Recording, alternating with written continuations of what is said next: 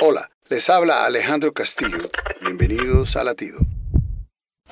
Me encontraba desempacando algunas cajas de la mudanza cuando de pronto escuché un sonido familiar.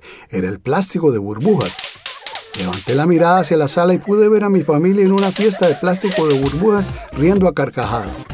Lo que fue para mí un momento triste, silencioso, lleno de incertidumbre, al mudarnos a un nuevo lugar, pasó a convertirse rápidamente en un momento de felicidad y un bello recuerdo familiar.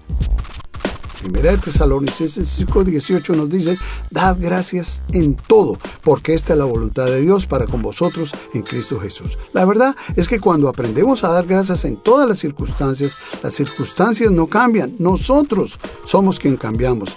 Empezamos a recordar todo el bien de Dios hacia nosotros y comenzamos a mirar el futuro con una expectativa diferente. Latido les llega a través del ejército de salvación.